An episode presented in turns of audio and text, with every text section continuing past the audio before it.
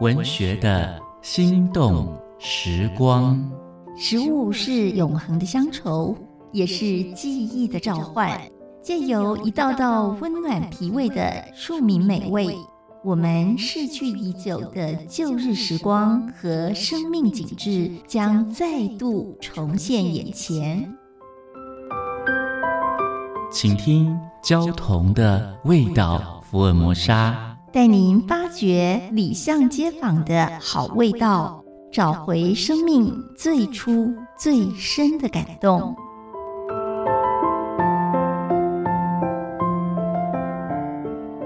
大家好，我是焦桐，今天和大家分享的是鸭嗓阿秀。有一次，带着妻子、女儿一起去宜兰考察餐饮，全家人暴食了一天。第二天早上，娇妻肚子绞痛。我们赶紧送她到罗东的圣母医院，急诊室的医师嘱咐先照个腹部 X 光、验血、吊点滴。妻女和我都默默祷告着，希望不是化疗产生的后遗症，希望他解除我们的不安、彷徨。我们全家好像迷失在异乡，母女三个人压抑而节制的交谈。彼此努力想要安慰对方，却找不到适当的话题。急诊室只允许两位亲属陪伴。我告诉了女儿说：“你们在这里陪妈妈，爸爸出去走走就回来。”走出圣母医院，忽然置身无边的暑气之中，摊贩似乎都躲藏起来了。我转进传统市场闲逛，走着走着，走到了楼东夜市。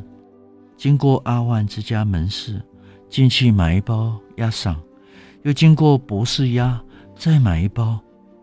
上次吃鸭嗓是很多年前了，它还咸得要命，跟宜兰另一种名产胆肝相同，吃一小口几乎就可以配半碗饭。现在人们的口味清淡了，食品都标榜健康概念。商家制作鸭嗓也不是习食的口味。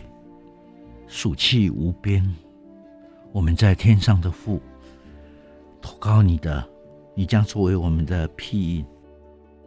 医师看完检验报告，猜测只是因为昨天吃太多，吃坏了肚子，没什么大碍。